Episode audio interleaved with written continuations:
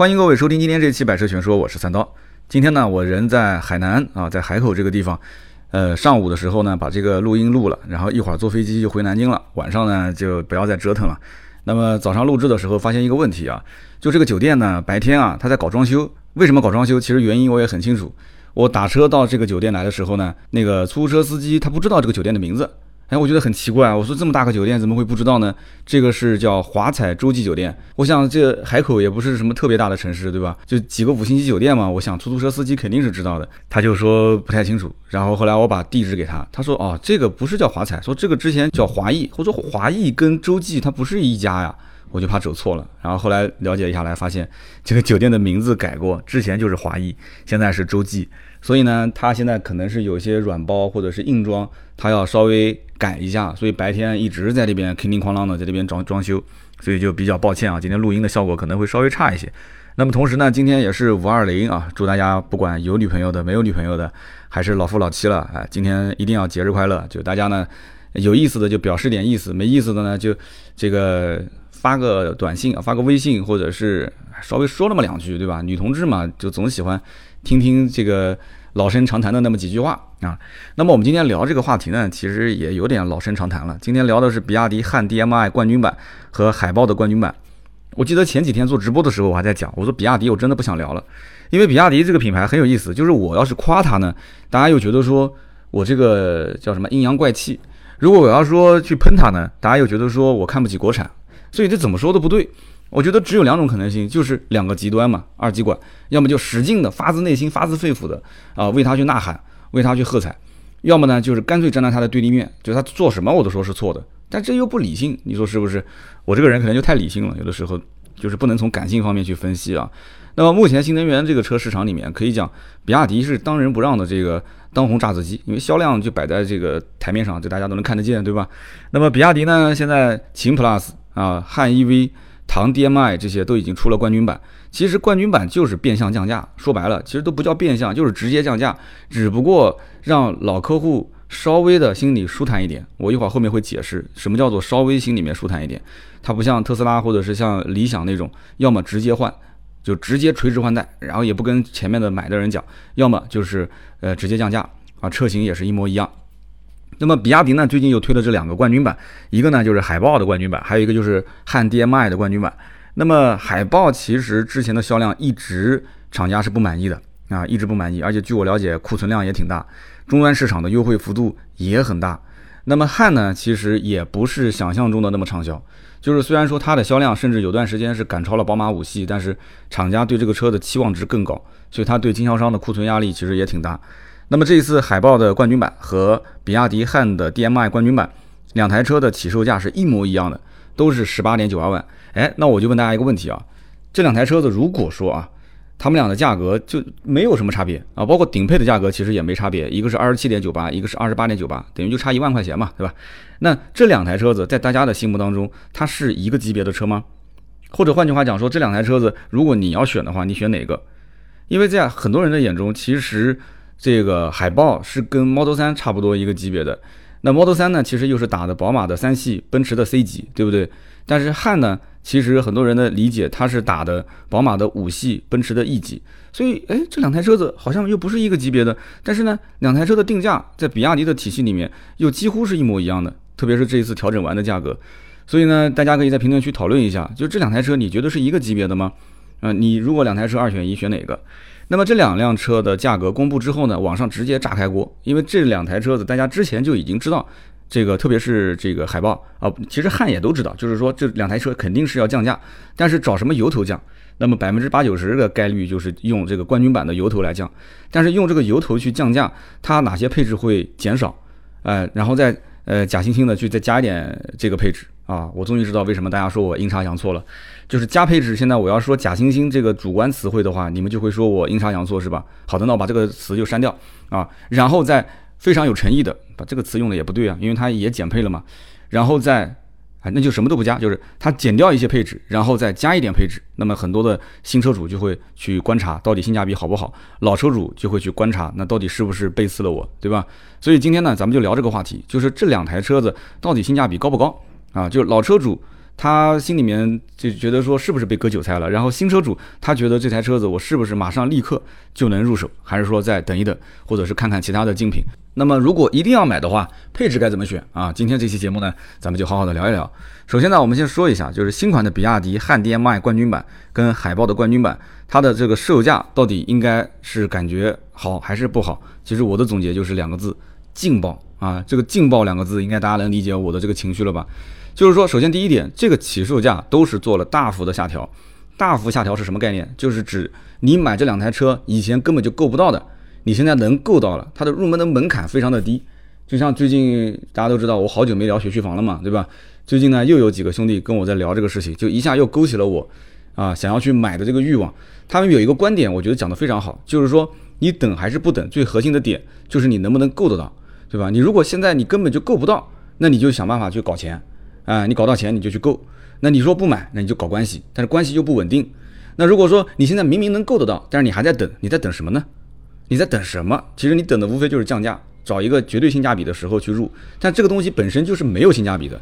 你有没有一种可能性，你等到最后，本来你现在是能够得到的，但是你等了一年之后，你发现你够不到了，这是一个上车跟不上车的问题。其实海豹跟这个比亚迪的汉冠军版，就 DM-i 冠军，它也是这个概念，就是以前你上不了车。但是呢，现在这个价格降下来之后，原来二十一点二八，现在十八点九八，你感觉自己能上车了？就是原先手上就那么十五六万、十六七万，他哪怕想够一点，他够个十八九，他能够得到；你让他够个二十一二，他够不到。所以这是个上车不上车的问题，对不对？那海豹现在十八点九八，它等于说官降两万三，它上车了。那么汉 DM-i 也是一样的，以前二十一点七八，现在冠军版起售十八点九八，它降了两万八，那么同样也有人可以上车了。那么有人讲说不对啊，这两台车子之前不都有优惠吗？据我了解，这个汉包括特别是像海豹，优惠幅度都很大。那是你知道，不一定人人都知道。因为这两台车子其实现在在当下比亚迪整个品牌卖的特别好的时候，有些人早期了解过，感觉没什么优惠，或者是优惠幅度不大，他就一直这个印象是停留在那个位置上。你让他再回过头来啊，隔三差五的去比亚迪店里面去问海豹什么行情，汉什么行情，他可能就已经是没这个兴趣了。他看了看别的车，他发现预算是够的，对吧？别的。车内卷，别的车官方指导价就降了。那比亚迪，你如果官方指导价的层面上，你不去露出这个优惠幅度很大，或者说我直接给出一个无法拒绝的价格，那你肯定是非常的被动。很多人就以为比亚迪是没什么优惠的。那我今天不说，你是不是也以为海豹跟汉其实是没有什么优惠的，或者说就是原价在卖，是不是？那么现在这个价格等于相当于官方直接给你打九折。不就是官方打九折吗？那就是实打实的在做价格的调整。所以说价格你其实现在理解，那就是劲爆嘛，就比以前直接便宜了十个点。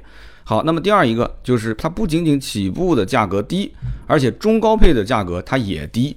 什么叫中高配低呢？就比方讲海豹，其实之前卖的好的它不是低配，它是那个七百公里续航版本的。老款的价格是多少呢？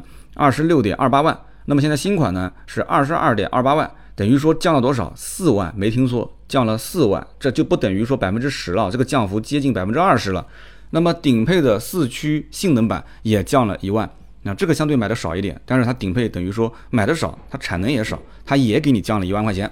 那么汉 DM-i 降的就更多了，什么概念啊？老款的纯电续航两百四十二公里，就是那个版本，那么售价是二十九点一八万。你想二十九点一八万什么概念？其实。你想要纯电到两百四十二公里的话，你的预算至少得在三十以上。三十以上，跟我们刚刚前面讲的说十八九的预算就想去购比亚迪汉的人，那这个是痴心妄想。没有人可能说把自己的预算再加十几万。所以因此呢，二十九点一八万，现在新款变成多少钱了？新款变成了二十三点九八万。我的个天哪，降了多少？降了五万二，等于说你手头的预算差不多能够到二十，你就可以去想一想这个车了啊，去跟经销商谈一谈贷款什么的，压力也不会太大。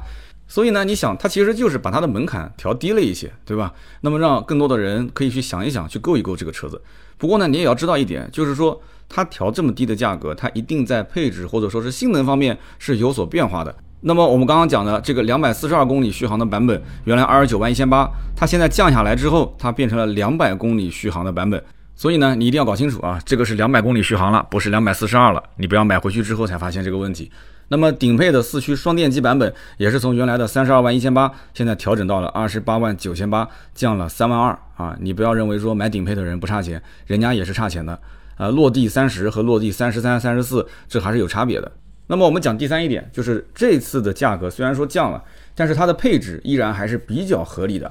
那怎么理解呢？也就是说，你要是关注这两款车，肯定是会把老款跟新款放在一起比，你会发现它配置大部分是有增有减，甚至于有的是纯粹降价，它根本就没有去动它的配置。你比方说像海豹的目前最低配，它只是降了售价，然后配置没有任何变化。那你对于老车主来讲，是不是心里面很不爽？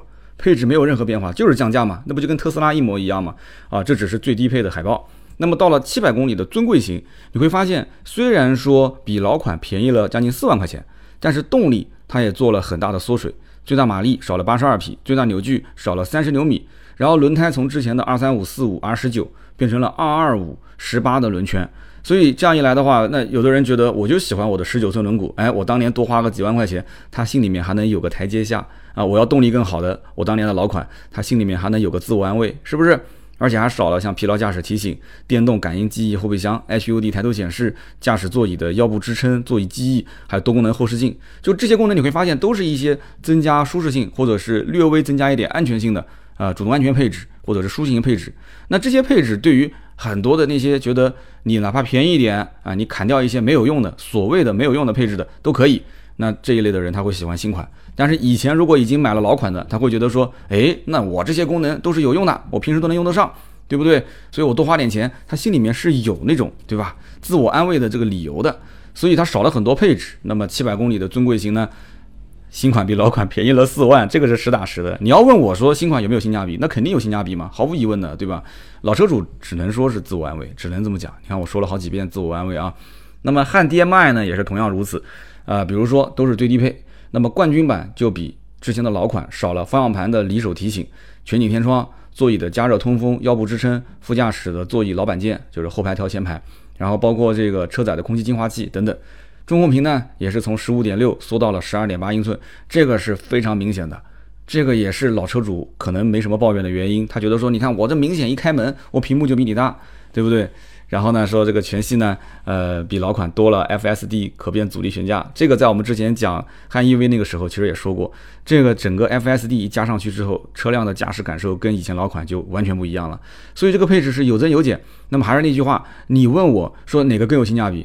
那我觉得毫无疑问啊，还是现在的冠军版有性价比啊，因为它又优惠了两三万啊，不应该讲官降，它又官降了两三万啊。两三万去掉了刚刚前面讲的那些什么方向盘离手提醒、什么空气净化、什么副驾驶老板键，对你真正的开车和坐车有多大的影响呢？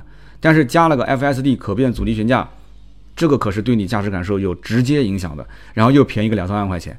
屏幕小一点就小一点，无所谓的了，对吧？两三万块钱的降幅，这个车将来你说如果整体有优惠的话，难道这个配置不优惠吗？还不一样跟着优惠吗？对不对？所以说你买了，如果是近半年啊，你提了一个比亚迪汉的话，然后你说我当年拿的有优惠，你不要着急嘛，你马上这个车的冠军版上了，估计用不了半年，肯定也有优惠嘛，是吧？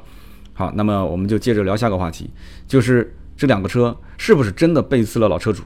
其实毫无疑问的。是百分之一千、百分之一万的贝斯老车主的，只不过他换了一种说法，只不过厂方可能也是考虑到了要安抚安抚，就是不要那么直接。销售是一碗茶，销售不是一杯白开水啊。茶呢，你稍微摇一摇、晃一晃，对吧？它这个就就浑浊一点吧，对吧？放到嘴里面品一品，那至少这个它其实也是水，但是呢，它多少有点味道，它不像可乐那么刺激，但是呢，它肯定比白水要好喝一些。那么从价格跟配置上来讲，是百分之百、百分之一万是背刺老车主。我刚刚前面已经说了，新款是一定比老款性价比更高的，毫无疑问的。但是呢，虽然背刺，但是这个程度呢，我觉得是比较轻的。所以为什么比亚迪一直不会有什么人维权，对不对？首先你买了比亚迪，有些人就觉得说这种事情呢，对吧？稍微降一点、涨一点也无所谓，有经销商在那边，他还有库存呢，对吧？库存他还会有新款来之前老款还要降价，经销商就是专门调节这个。新老车主之间的这样的一个过渡期，就有它，它就可以调节有缓冲。但是如果是直营店，它是没有这个缓冲地带的。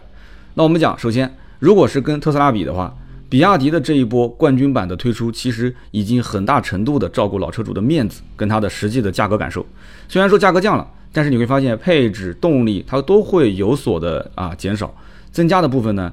呃，也只能说是拉均拉平均了整个冠军版该有的配置，因为你之前如果已经看到了那些第一批的冠军版的车型，你就应该知道这些配置像 FSD 是百分之百是会给的。所以说老车主粗略的估算一下，他当年买车的价格啊，结合优惠跟现在的新车，如果一分钱优惠没有，他其实会感觉到价差在大概两三万左右。这个价差对他来讲其实还算好，这是很多人比较能接受的一个程度。它不像特斯拉那种，它是车型什么都没有变，呃，动力也没有变，配置也没有变，咔嚓一下直接降四五万，直接降四五万这种简单粗暴的调整价格。啊，配置什么东西都没变的话，而且你也没什么给解释这些原因，呃，甚至名字都没有换，这个对于中国很多消费者来讲是不太能接受的。所以这就是为什么特斯拉车主维权的一个根本的原因。你好歹哪怕名字你变一下，对吧？你加个冠军版，加一个战神版，那多多少少大家觉得说这可能不是同一个配置啊，甚至说呃在车型序列上来讲，它也不是同一个序列。所以这个我觉得很关键，对吧？那么除此之外呢，你会发现就是今年燃油车的价格也是在陆续崩盘。那么这算不算是背刺老车主呢？尤其是像上一次那个湖北的大降价之后，合资车的优惠现在普遍也都放开了。就像之前的凯美瑞、雅阁只有两三万的优惠，那现在呢，最高能给到四五万的优惠。那你说就在去年买雅阁、凯美瑞的人，今年他看到这个优惠幅度，他是不是也要去维权啊？算不算背刺老车主？你告诉我。所以背刺这件事情，它不仅仅是什么比亚迪呀这一众的新能源的车，其实在燃油车领域里面，今年也是频繁的出现。只不过很多买燃油车的车主他没有这个概念。他可能平时我估计就是关注什么网络上的这些，呃相关的信息，就是跟着这个品牌走的概念都非常少。没人天天会去刷什么本田、丰田这些相关的信息，但是你天天看到什么蔚来、理想、特斯拉的信息会特别特别的多。所以说，这就是为什么我一直在强调，这两年你如果是非刚需，就不要再买车换车的最根本的原因。因为你但凡是这两年去买车，甭管是燃油还是买新能源，你都有这样的风险，只是背刺的程度不同而已。那么每个人当然了，他是抗压的能力也不一样，对吧？抗风险能力也不一样。你家里面资产上千万甚至上亿的，你说被什么蔚来啊、理想啊、小鹏啊突然一个换代，突然一个新品被刺了十来万，那对你没有任何压力。但是你一个普通家庭，你是咬着牙去买了一个三四十万的新能源车，或者说是二三十万的燃油车，然后不到半年咔嚓一下降了个两三万，我估计你可能一个月觉都睡不好。所以你会发现啊。很多的车，它的降幅是一样的，但是对不同的车主，它的背刺的程度是不一样的。而且你想，每个人他买车的时间也不一样，买车的时间不一样，背刺程度也不一样，它跟它时间长短是成正比的。你比方说，如果这个车你刚提，前脚上个月刚提车，这个月你发现降价了，那这个背刺的伤害程度是非常非常大的，对吧？那我也刷到过，今天刚提了汉 DMI 的车主，看到了第二天冠军版上市的价格，那就直接哭晕在 4S 店厕所里面了，你说是不是？其实这种已经不算背刺啊，这个就只能说是倒霉，甚至可能要跟经销商存在一些纠纷，对吧？销售为什么你不告诉我啊？经销商你为什么不提前跟我讲？那如果说你已经买了这个车子一年以上，那么到了现在这个时间点，你发现出了个冠军版，价格降了，你觉得算背刺还是不算背刺呢？我觉得肯定很多人只要超过六个月就觉得不算背刺了，算是正常损耗，是吧？我这六个月已经开上新车了，六个月之后，我觉得已经不算是什么新车了。对不对？这包括之前我在解答一个我们的非常有意思的听友的事件的时候，他说什么叫做新车？我能不能去追究对方的这个呃发生事故之后对方全责嘛？我的车辆的损失就是折损。那么后来我也是咨询了很多的一些专业人士啊，包括律师。其实现在没有任何明文规定说你所谓的折旧率啊这个东西你能够得到赔偿，法院也不一定支持。只有极个别的情况，比方说你前脚刚从 4S 店开出门，哐嚓一下，对方全责，一个大货车把你的车撞报废了。那么在这种极端情况下啊，极端的情况下，你可以拿你的新车发票去找对方索赔啊，这里面所谓的什么折旧率啊，这个那个的都可以算在里面。但是呢，如果说你已经开了一段时间，它就不一定算。那有人问了，什么叫开一段时间呢？其实现在有个不成文的规定，就是六个月，就六个月以内，你要如果拿你的新车发票出来算。其实勉勉强强还能说得通，但是六个月以上的车，你再说我拿我的新车发票啊，我的新车买来多少钱，那这就不能这么算了，你得用二手车的估值。但是在现在的整个的大环境里面，没有所谓的就是官方承认的第三方的检测的机构，就是说二手车估值估多少钱，说的不一定算，对吧？所以这就是一个冷知识啊，也是不成文的一个规定。那么换句话讲，如果说你想要不被背刺，其实你就得要有大量的去。了解这个品牌、这个车型相关的信息啊，它之前的换代改款，包括这个品牌近期的一些动作，有没有可能在五六个月之内啊，它会出现一些官降，出现一些新的啊，就是虽然说不是官降，但是实际上是换个名字官降的这种形式出现。这些新闻，你平时只要少刷一些小姐姐，多刷一些像我们这样的啊汽车媒体的这种账号啊，不是那种搞剧情的啊，就是正儿八经去分析市场、分析车型的。你其实早就应该知道了，比亚迪之前出那么多的冠军版，你说汉 DM-i 它会不出吗？比亚迪的海豹会不出吗？它一定是整个系列陆陆续续就要更换。人家前面已经踩过一波坑了，为什么在这个时间点六个月以内，你还要再去买比亚迪的汉，还要再去买海豹呢？你明知道马上就要上 DM-i，你心想我就要赌一把是吧？我就赌比亚迪不会做那么大幅度的一个降价，怎么可能呢？这个形势是大于人呐，这个整体的环境现在是不卷也得卷，你比亚迪就是卖得好，你也得卷。所以在这个情况下，你要如果说上一个月或者上上个月你去提了一辆汉，提了一辆海豹，那我只能说你对于相关的信息的获取太少，那么你站岗也好，或者说是被割韭菜也好，这是没有办法的事情，对不对？那我们身边也是一样的，上期节目我还在说。对于房产的整体的大环境了解，如果你不够透彻，你根本就不知道你要什么。手上有点钱，你就要买房。那么一八年到二零年这个阶段买的人，那一定是站岗的，一定是有亏钱的，是不是？所以说，正常的损耗对于很多人来讲是能接受的。但是如果是前脚刚买，后脚就降，这个是很多人不能接受的。他会觉得自己像个傻子。其实大家其实有的时候也不是说差这几万块钱，就是觉得自己感觉被耍了，是这种感觉非常不爽。所以呢，总结来讲，你说这一次比亚迪算不算背刺老车主？其实，在整个汽车圈里来讲的话，它是背刺，但是并不算特别的严重。但是作为车主来讲，这是百分之百、百分之一千一万的，它是背刺了老车主，是不是？那么我们再讲降价后的汉 DM-i 的冠军版和海豹的冠军版，它都有哪些竞争对手啊？这个价格呢，又意味着什么？其实我先讲个大前提啊，就是现在很多的自主品牌的厂家，他其实不觉得说我在跟其他的自主品牌的竞品在卷。他们觉得说我们是在一致向外去抢合资的客户，他们是这么个理解。但是实际上这只是对外的一种啊和平的一种说法。其实对内还不知道开会是怎么卷咱们的国内同行的。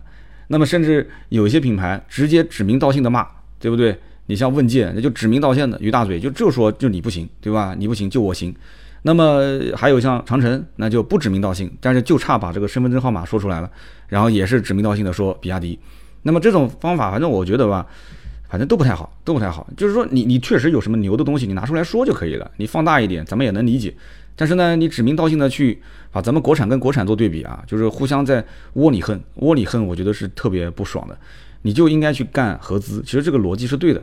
其实大家还真的不如把这个文案啊稍微都捋一捋，就一致去干那些合资的 B 级车啊，合资的运动型车都是 OK 的。我们觉得我们也支持这种方式，我们媒体也好宣传。结果呢？你这左边的，呃，这个什么这个长城去干比亚迪，右手，呃，比亚迪再去干谁？然后这边呢，这个什么问界又去干，我的天呐，我就觉得就咱们中国人之间就怎么能不能不能就和谐一点呢？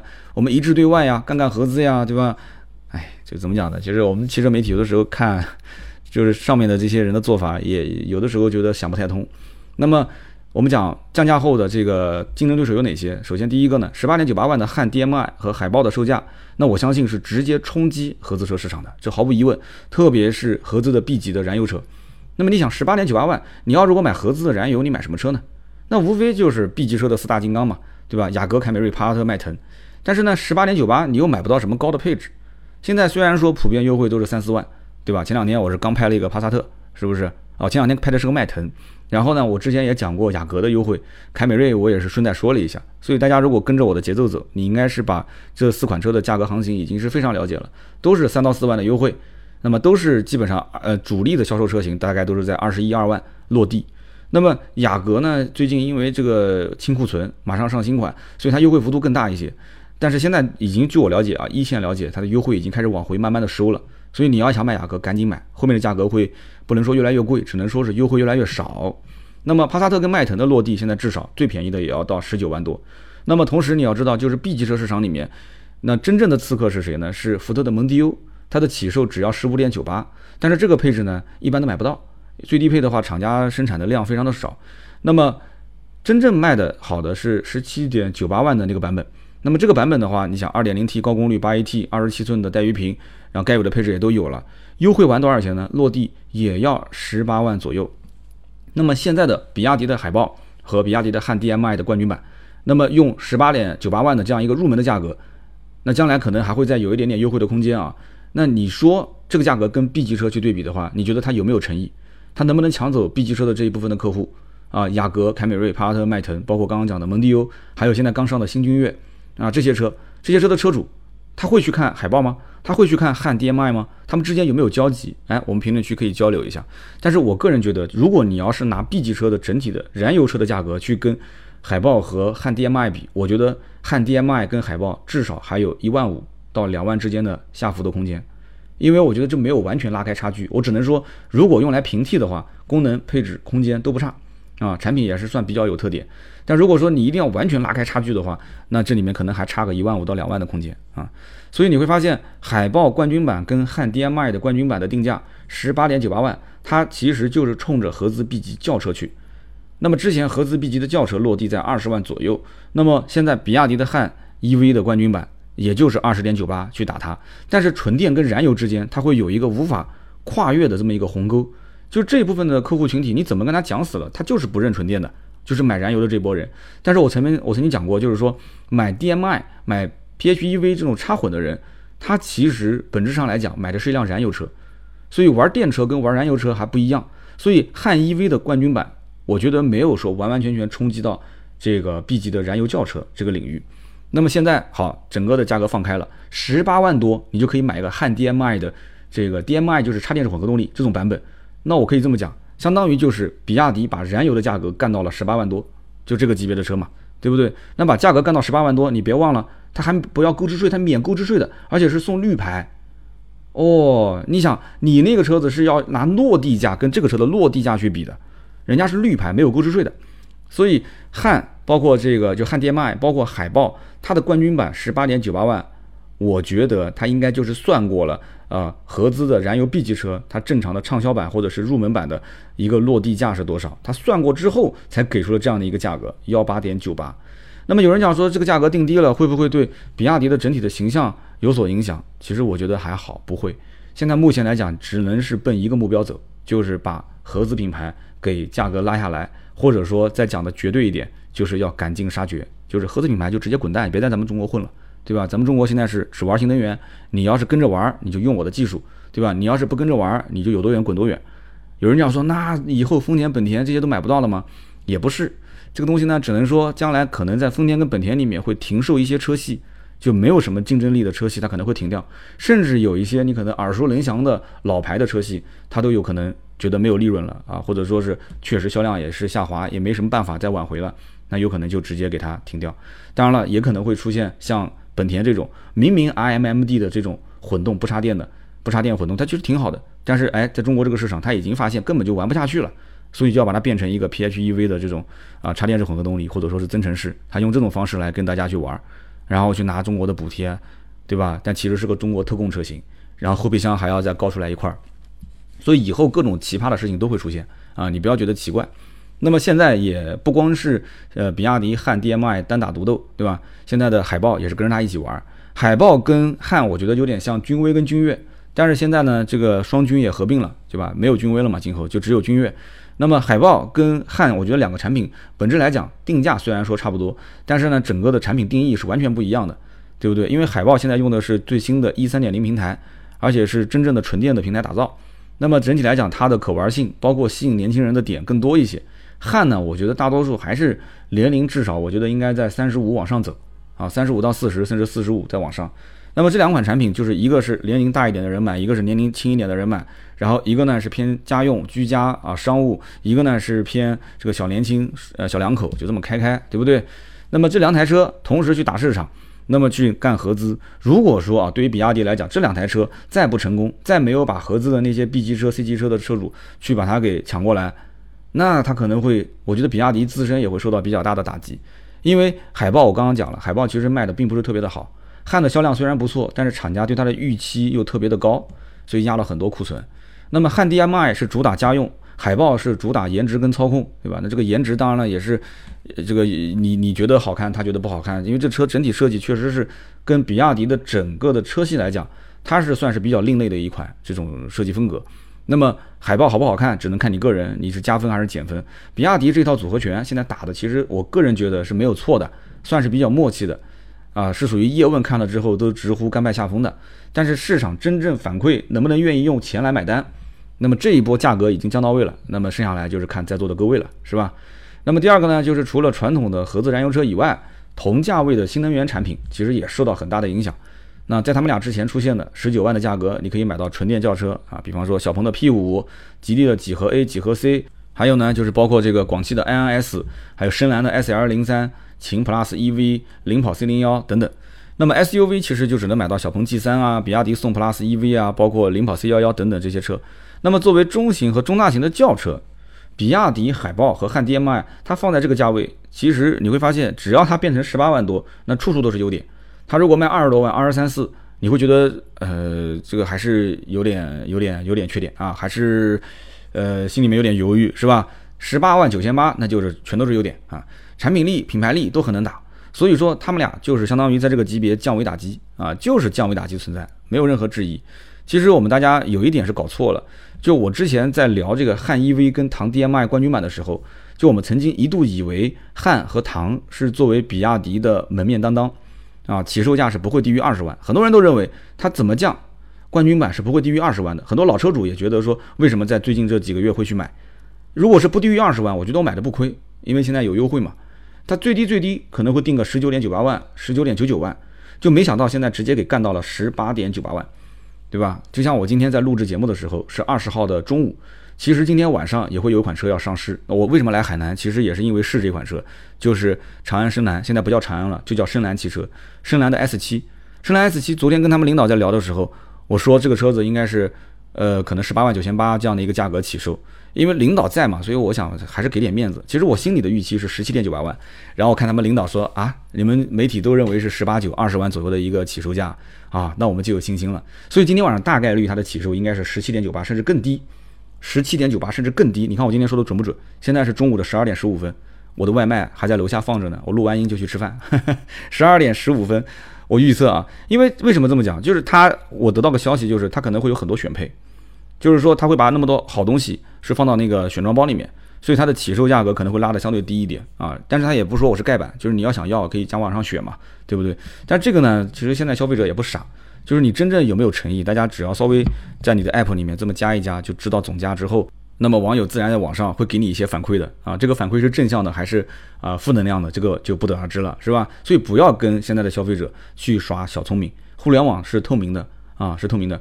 那不光是我这么认为，其实很多的比亚迪的消费者，包括一些它的竞品的车企，也都是认为，其实汉这个车可能是不会降到二十以下，基本在二十是吧，十九点九这种上下浮动。就没想到这一次，你看海豹，包括汉 DM-i 的冠军版，它的定价就让很多人出乎意料。那么出乎意料会出现什么情况呢？还没有公布价格的，它可能会打乱计划，它价格得重新弄、重新定。那么如果是已经出了价格的话，那他当时是判断汉啊，包括这个海豹，它应该是不会低于二十。那对不起，可能它短时间内还要去再调整自己的产品配置或者是价格。所以如果你还没买的话，我也想告诉你，这个级别就现在在二十万上下，有比亚迪的这两款车。啊，上市之后它会出现很多的一些变化，价格上的变化和配置上的变化，那么后面的好戏会越来越精彩啊！不过肯定的是，消费者肯定是受益的嘛，对吧？那么因此也是我要讲的，非刚需暂时真的真的不要去买车，等一等，缓一缓。今年的行情非常复杂，很多的厂家领导都不知道该怎么弄，真的是这样子的。厂家领导跟他们经常沟通啊，就是各个品牌，包括公关部的，包括厂家实际产品的这个相关的总监，他们其实也很迷茫，对吧？就是等死也不行，找死其实也很难。那么整个体系还要分企业的属性性质不同，产品的上市节奏不同，产品的这个对于整个品牌的影响力又不同，所以它就这个很复杂。所以一定要等一等，不要着急，想通了，想清楚了，手头的这个资金确实有盈余，而且这个车辆对于你们家整体的生活质量有改善，你再去下手买，不要盲目的去买车。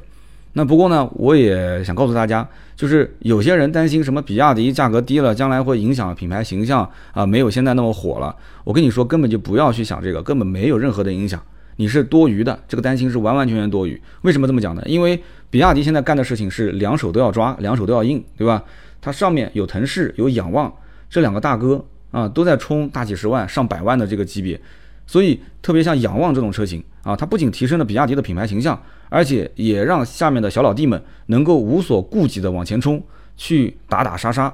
那它上面有一百来万的车子撑着呢，对不对？所以我敢断定，海豹和汉 DM-i 冠军版，它这个上市的节奏其实是经过精心的计算的，就是在仰望公布价格之后，仰望公布完价格之后一百多万了，对吧？大家都那个比亚迪的热度也在炒嘛，什么 E 四方啊，什么云辇技术，这边刚炒的热度还没消，啪，这边出来一个海报跟汉 DM-i 降价，那这种双重的杀伤力是非常大的，等于是架着红 buff 跟蓝 buff 再过来跟你两个人 PK，那就是非常你难难难搞得定他的，对不对？我讲王者荣耀啊，就是像打游戏一样的，他带着红 buff 就黏着你不给你走，对不对？他带着蓝 buff，他技能刷新比你快，你这怎么跟他搞？它是双层 buff 在身上，真的是双重啊！那下面还有宋 plus，还有宋 pro 冠军版，还有包括像驱逐舰零七这些车，它还等着呢，还等着呢。所以你不要着急啊，你后面那我今天已经提醒你了啊，宋 plus、宋 pro 冠军版，还有包括驱逐舰零七，我都已经提醒你了。你如果这个时间点你还去买，那真的是拦都拦不住，是吧？好，那么最后我们再讲一个，如果你一定要买这两款车，那你应该怎么选配置呢？海豹的冠军版一共是有五个配置，续航从五百五十公里到七百公里，它各有两款。还有一款是性能版，那么你要说性价比最高的配置，那就是最低配的五百五十公里的精英版。有人说，哎，你刚刚前面不是说七百公里的卖得好吗？你要看价格的调整啊。这次的价格调整，其实最受益的就是它的最低配的版本五五零的精英版，因为这个版本的起售价格变低了，但是配置其实不低的。你会发现什么九个安全气囊啊，L 二级智能驾驶辅助啊，五四零的透明底盘啊，全景天窗啊，NFC 钥匙，十五点六英寸的旋转大屏，D Link 车机这些都有。该有的都有，那么又是比亚迪 E 三点零最新的一个纯电架构，前双叉臂五连杆，对不对？操控也没啥问题。那么这样的话，它价格给你打到那么低啊，才十八万九千八，你还要啥自行车啊？所以这个版本肯定性价比高嘛。甚至我觉得，如果说你要问我汉 DM-i 冠军版和这个这个叫海豹的这个最入门的版本精英版这两个车哪个更有性价比？我觉得我毫无疑问会告诉你是海豹的这个版本更有性价比。但是话又说回来了，你说你如果就觉得说海豹不是你的菜，但是呢，比亚迪汉，哎，它更是你的菜。他觉得说这个车颜值也好看啊，平时家用空间也足够，因为海豹毕竟主打操控运动嘛，它空间相对来讲肯定比不上比亚迪汉。那这个是另当别论啊，就是你从产品实用性的角度来讲，如果单从产品的这种性价比、它的配置、功能、价格各方面放到一起比的话，那一定是海豹的功能配置更全。海豹的性价比更高啊，这是我的一点小观点。当然了，还有有人讲说，那你拿个纯电和一个这个 DM-i 的混动比，你比什么东西啊？哎，你要知道，有的人其实也无所谓，只要他的车位上能装个充电桩，啊，纯电也能买，DM-i 也可以买，都无所谓。但是呢，你一定要想清楚，这是几个你的考虑的出发点，就是角度不同。呃，有的人是多维度的，但有的人是单维度的，你一定要从你自己的角度出发，看哪个车更适合你，不要一味的去看价格，好吧？那么，如果说是从海豹性价比角度来讲，我还可以再说一句话，就是它落地不到二十万，是落地不到二十万啊。那么特斯拉的 Model 3，你自己去算一算，现在就是已经很便宜了，很多人都觉得超有性价比啊。那二十二三万、二十三四万，你才能把它落地，你跟这个落地不到二十是什么概念啊？还是差那么几万块钱。那当然了，特斯拉有些人是对埃隆·马斯克的个人崇拜，是对这个品牌，是对这个车企的个人崇拜，那这个就另当别论了，是吧？但是这个价格从海豹。冠军版的价格上来讲，绝对是香的啊。那么其次，你说那不买最低配买什么？那应该买的是二十二点二八万的，才是这个七百公里的续航尊贵版。那么用的是八十二点五度的磷酸铁锂的刀片电池，CLTC 七百公里的续航。所以对续航，如果你要有比较呃多一点的要求，那我觉得这个是可以考虑的。那如果有人讲说我对动力有要求，我能不能买那个二十七点九八万的四驱性能版？啊，最大马力五百三十匹，最大扭矩六百七十牛米，然后百公里加速三点八秒，对不对？我就是玩的性能，我玩的就是操控。那怎么讲呢？你之前有没有关注过老款？你之前老款的优惠问到了多少钱？现在无非就是比老款官方指导价降了一万块钱，对不对？但是整体的三电系统和配置没有任何的变化。那很简单啊，如果你关注过老款，再看看现在的这个价格，如果一分钱优惠没有，其实是没有性价比的。一定要比老款更便宜，因为现在的整体的冠军版的价格，它的主要的逻辑就是比老款更便宜。而且配置甚至更丰富。那么既然没有任何区别啊，没有任何配置上的变化，那你为什么不等它价格更低呢？你现在买那就是对吧？你在冠军版人人都在喜喜乐乐的去买的时候，你不就当了一个大冤种了吗？对不对？所以说你要等啊，要稍微这个冠军版又不是什么人都会买的嘛，你稍微要有点耐心啊，是吧？那么至于说汉汉 DM-i 的冠军版，虽然说最低配的配置很亮眼，但是我还是推荐你买十九点九八万的次低配，一百二十一公里的尊贵型。虽然说价格贵了一万块钱，但是多了很多呀，全景天窗啊，座椅的腰部支撑啊，加热通风啊，副驾驶座椅老板键，十五点六英寸的中控大屏，还有氛围灯。其实你会发现一个有意思的现象，就是它的最低配的配置减掉了很多，但是到了次低配，等于说又给你补上来了，所以就多了一万块钱嘛。但是配置会好很多，用起来也会舒服很多。那么至于两百公里续航的版本，我刚刚前面说了，之前二四二，现在变成两百了，它是降了一点。但是我个人觉得最关键的不是这个，最关键的是它整体的价格虽然降了，但是也不便宜，二十三点九八万啊！我不知道你拿多少钱的预算去买一个比亚迪汉 DM-i，就是除非你曾经看过老款的配置，然后你再看现在这个配置和价格，你觉得说我占了便宜，你只有这种感觉，就你觉得占了便宜，那你就可以去买。啊，否则的话，我不建议你去买。而且更重要的就是 NEDC 的纯电续航，你想一个插混车型，一百二十一公里和两百公里多了多少？也就是多了七十九公里。你跟之前两百四十多的话，等于翻了一倍。你现在等于就多了七十九，七十九公里真正用起来其实差别不会太多，除非你对于纯电续航有非常苛刻的要求啊。但是你买一个这种混合动力的车型，我觉得也不至于吧？你只要油箱里面有油，不都能开吗？对不对？你与其要一个大电池包多花那么几万块钱，你还不如把这个多出来的钱花在配置上啊。这样的话，我觉得你你玩起来更舒服一些，开起来更舒服一些。或者说，你就干脆去买一个纯电续航更远的电动车，那不更直接吗？对吧？那么至于说像什么二十八点九八万的汉 DMP 战神版啊，今天一直没提战神版。战神版怎么说呢？其实为什么放到最后讲呢？我觉得它这个车型这个配置，你只要看看就可以了。虽然说它叫战神。但是你要真的论操控的极限和机械的素质，我觉得也比不过他们自家的兄弟车型海豹，它的四驱性能版还是比不了的。所以这个车呢，只能说是在普通家用的这种轿车里面，相对来讲性能更好一点，仅此而已。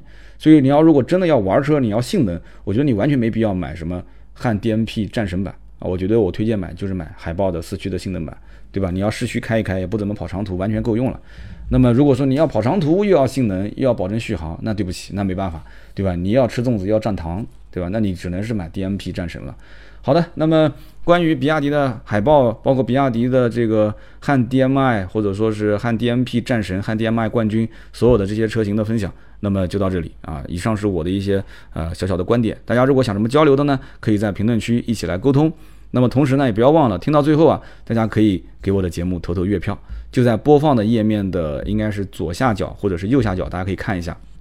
那每期节目呢，你只要听了三十分钟以上，至少会有一张月票，你可以投给我，非常感谢啊！因为这个月票呢，对于我的节目曝光呃有非常大的帮助啊，希望大家多多投月票，都是免费的小月票啊。好，我们接着聊身边事。那么今天呢，在海口。前两天试驾，其实来这边大家应该知道我试的什么车了，就是深蓝的 S7 啊。这个车呢，改天我们详细再聊。我先简单讲一个小故事，我一会儿再讲另外一个故事啊。在这个试驾的过程当中呢，他有一天带我们去这个文昌啊，文昌那边呢有一个非常有名的叫文昌鸡，有没有海南的朋友？我一直不太了解这个东西，就这个文昌鸡到底好吃在哪儿？就名气非常的大啊！只要来过海南的人，应该都听说过文昌鸡，哪怕不在海口，不在文昌这边，其实也都吃过。但是文昌文昌鸡，我怎么都吃不出来它哪边好吃。就这个鸡肉又很糙，然后那个蘸料蘸水啊，就是也没味道，吃的就是一股那个蒜头的味道。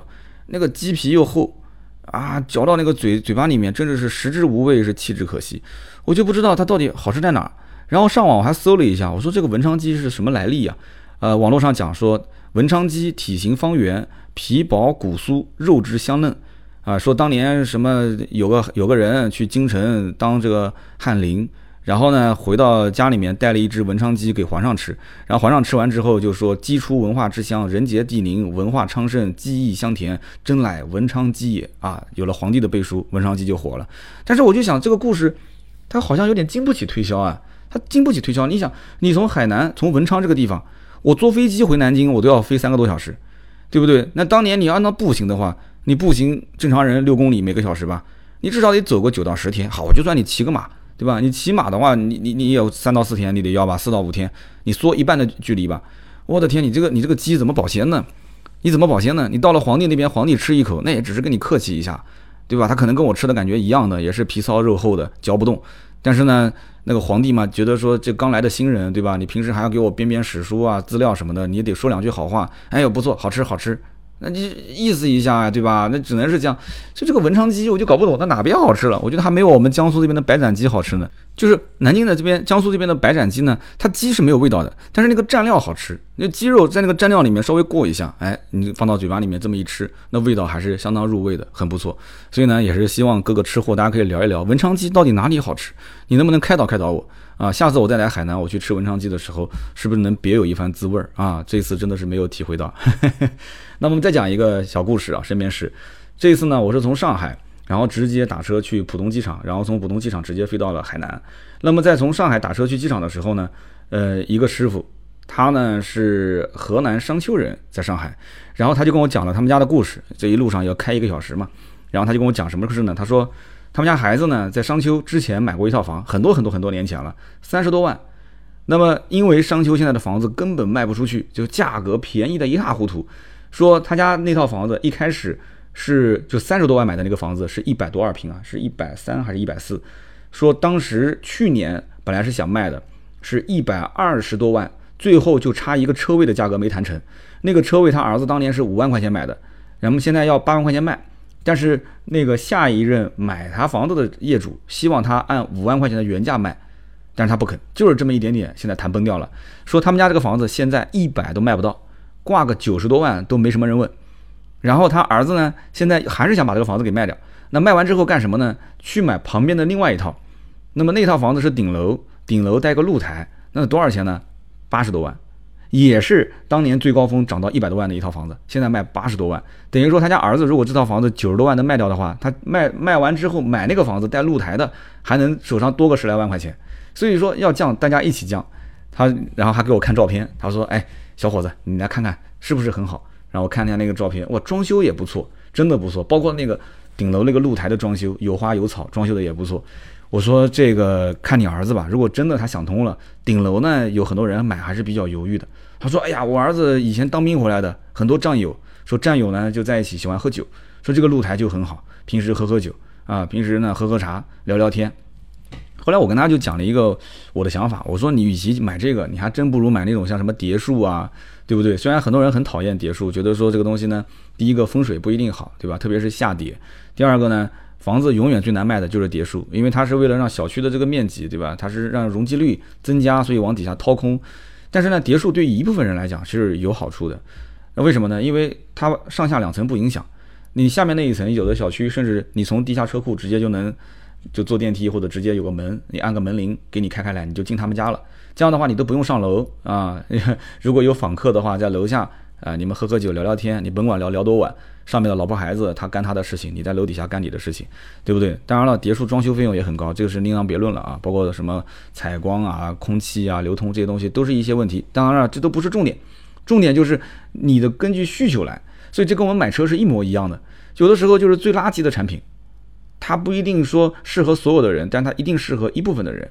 它只要能够对应到这个关键的需求点，你只要能满足，我觉得就可以了。所以这这就是为什么我讲，我说一台车子值三十万，不是这个车值三十万，而是它满足你的那个点，它值三十万。有可能是车标，有可能是体验，呃，有可能是你对于这个车给你带来的某一些好处的想象，啊，仅仅是想象而已。所以呢，这个老大哥呢，就是跟我讲了这么一个故事，我觉得挺有意思的。他有两个儿子，然后两个儿子又给他分别生了两个孙子，相当于就是四个孙子。然后这个老大哥在上海开网约车，呃，等于是公司给他交五险一金的嘛，然后是干到明年的年底。他就正式退休了，所以他现在满脸洋溢着幸福的这种目光啊，满脸笑嘻嘻的，生活状态很轻松。在上海这边呢，干完他在老家商丘那边还是国企停薪留职，停了估计有快二十年了，等于说。这个老爷子在上海这边就等于打一份兼职啊，也可以说是全职吧。这里拿份工资，老家停薪留职拿份工资。然后呢，两个儿子，呃，听他讲也都不错啊，在当地混得也挺好。两边都有各自的房子。那么小儿子呢，现在又要马上再换房子，他过两年呢又要退休回家。哎呀，这日子过得真的是挺潇洒的。回家之后呢，他们家以前房改，老两口呢也有自己的房子，所以。有的时候呢，你不要想象那种什么所谓的大富大贵啊，马云、刘强东啊，身边谁挣了一千万，谁挣了一个亿，就是往往我觉得从这个老爷子啊，满头白发，我估计应该，哦，没问年龄，我估计，因为他大儿子的话是八七年的啊，八六年的，小儿子小，小儿子大概是九二年还是九一年的，其实他的岁数应该是跟我老爸的岁数是差不多的，至少他跟我妈的岁数应该是差不多的。那么这种老爷子满头白发，身体状况也挺好啊，精神非常不错，开着车子还有一年，对吧？明年年底就退休了，回去之后所有的这些，不管是从硬件还是从软件各方面都已经配置好了，儿孙绕膝啊，身体健康啊，哎呀，这个整体的收入状况，我觉得在当地，他毕竟是从上海回来的嘛，对不对？当地的工资也能有保底，我觉得这个是很幸福的一种状态啊，非常幸福的状态啊，你说是不是？所以今天呢，跟大家分享这么一个小故事，好吧？大家呢有什么想说的，也可以在节目的评论区一起交流。好，我们接着说下面这一个留言互动啊。那么留言互动呢，上一期节目有一位叫做李伟江三二零，他说：刀哥，我是领克零九 PHEV 中配的车主，去年八月订的车，十月份提的车，落地三十四万。那买这个车最大的心理就是占了便宜的感觉，我花了一半的价格买了一台沃尔沃 XC90 T8 版本的三大件。而且车机的啊，包括内饰的整体还比沃尔沃更好。那么外观呢？虽然说被很多人吐槽，但是我觉得领克是对的。现在领克的外观辨识度其实很高，而理想的车辆其实我觉得外观啊整体来讲无太多的感觉。那么这种外观设计呢，可能符合大众的审美，对吧？不求有功，但求无过。所以呢，这个接受的范围可能更广一点。其实呢，我觉得像买魏牌蓝山的客户啊，都应该先去看看领克零九，啊，先去至少了解一下啊，技术规格更高。呃，然后沃尔沃 SPA 平台再加 2.0T 的动力，很多硬件都很值钱。它的整个的设计风格，它的整个的用材用料，你感受一圈下来之后，你再去看蓝山，你如果觉得说还是值这个价，你就买，对吧？如果觉得说，哎，有有一些心灵上的感触，有一些新的想法，那你就再去多对比对比，是不是？他说，反正我感觉呢，领克零九这个车是好车啊，买了不后悔，安全性、操控性，每天让我开这个车都挺开心的。他说，三十四点九八万的版本。现在估计是便宜很多了吧？啊，的确是的，现在应该是三十到三十一落地，他当时是三十四落地，是吧？那差了估计有三万块钱。嗯，没关系啊，你开了那么久了，我觉得不算背刺老车主了。然后上期节目呢，还有一些人，很多人都看到了我的这个 logo 换了啊。这位叫做 Alex Beer，他说：“刀哥啊，我感觉年轻的你又回来了，现在的语速也变快了，观点也犀利真实了，新的 logo 也很酷。”啊，说那个无处安放的舌头，就像告诉大家，我的观点很独立，我的观点很精辟。那么现在的刀哥既有年轻时的锋芒，又有这些年沉淀的老练，这是最佳的状态，一定要保持啊！作为老粉，非常喜欢，感谢啊！你真的会吹啊！哇，把我吹的脸都要红了，真的是，你这个应该是领导特别喜欢的员工啊，真的是。其实呢，这个 logo 我早就想换了，一直没时间换。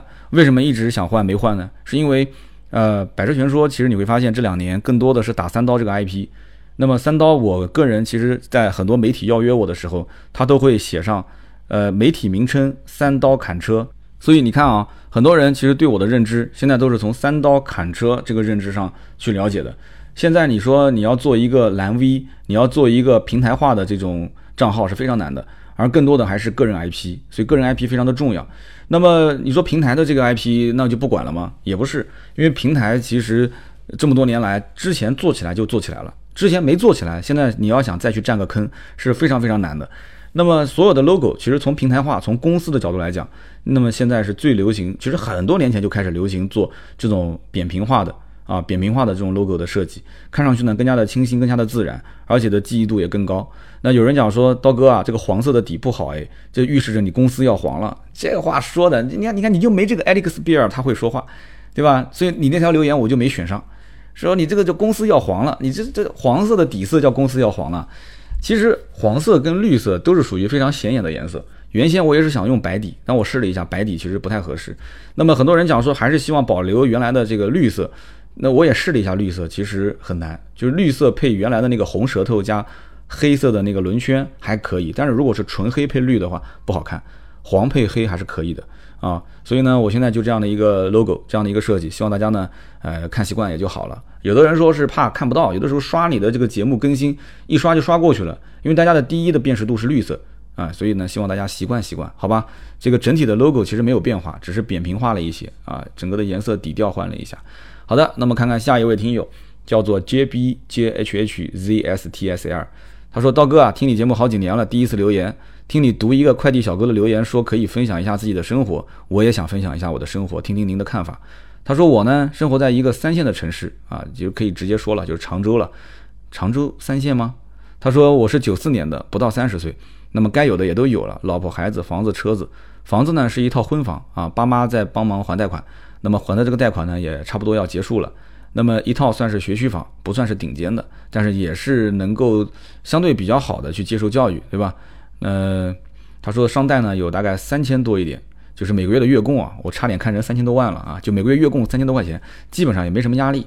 他说我们夫妻两个人一年呢税前大概三十个左右，存了钱呢就想把之前的商贷给还了啊，应该说非常保守啊。他说我也不想再买房了，也不想再生二胎了，所以整个心态是比较佛系的。我也不想当领导。就想安安分分的当个小兵，那么平时呢钻研钻研我的专业技术，对吧？把本职工作做好就可以了。这个心态是不是有点太老年了啊？是不是有点呃，刚刚前面凡尔赛了？他说，呃，还好，我觉得还好。他说关于买车呢，其实每一次听你的节目啊，我都觉得这个车也不错，那个车也不错。新能源车呢，我也很向往，但是理性的想一想，根本用不到车啊。我现在呃开的车是一七年的威朗，一方面平时工作日呢，我们两个人坐厂车也用不到汽车。周末带孩子出去玩玩，也就偶尔用一下。六年了，我的车才开了四万多公里。那么另一方面呢，听了三刀说非刚需再买车，不刚需不要买车，再等等。以前呢，我很向往蔚来汽车，我很向往它的换电技术啊，想着如果中了彩票买一个。现在又感觉蔚来有点不景气，那么又开始向往理想。毕竟开个车呢，啊顶着个自己的姓很酷。他这句话什么意思呢？就是他姓李啊，他姓李，所以他买个理想。所以理想应该调研一下有多少姓李的车主啊，估计这个比例应该还蛮高的啊。他说顶着自己的姓在路上开啊，感觉很酷。他说不过呢，理性的想一想，感觉没必要换，但是依旧还是喜欢听百车全说，喜欢听停车场啊，喜欢关注汽车相关的新闻。他说在喜马拉雅上，我很喜欢听新闻类的知识类的一些节目。他说有没有呃类似像九编这样的一些内容，想听听刀哥平时都听哪些节目啊？非常喜欢身边事的环节，感谢感谢你的留言啊。呃，九编之类的，其实我之前还推荐一个叫卢克文啊，卢克文的这个节目也不错。卢克文，那么现在其实包括九编跟卢克文也开始去做这个视频号啊，做像哔哩哔哩，它会配上一些相关的呃这个视频跟图片，让大家看得更清晰一些。但是音频听起来更轻松。你看，比方说每天上午刷牙洗脸，每天开车在路上，我也喜欢听听他们这一类的，但是听多了也有点枯燥。那我还是喜欢稍微偏故事性多一点，像这种实证性的东西呢，我个人觉得就是有的时候刷文章反而更舒服，就是速度来得更快。然后呢，看完之后你自己会有些思考。音频这个东西呢，就是你听下来，你只能听个大概的感觉，它不一定能够让你非常就是沉淀下来去思考一些问题，就是让你产生新的想法。这种我觉得是比较比较难的。那么关于他的这种想买车，然后呢小日子过得又比较的佛系，就因为你没有提问题，我不知道你想问什么，我只想说你这种生活状态其实非常好呀。对不对？你已经选择一个很佛系的生活状态了。你跟你媳妇两个人一年三十个，你的贷款基本上也差不多快还的结束了，孩子的学区你也搞定了。那么你们俩现在的生活其实更多的无非就是怎么舒服怎么来。对吧？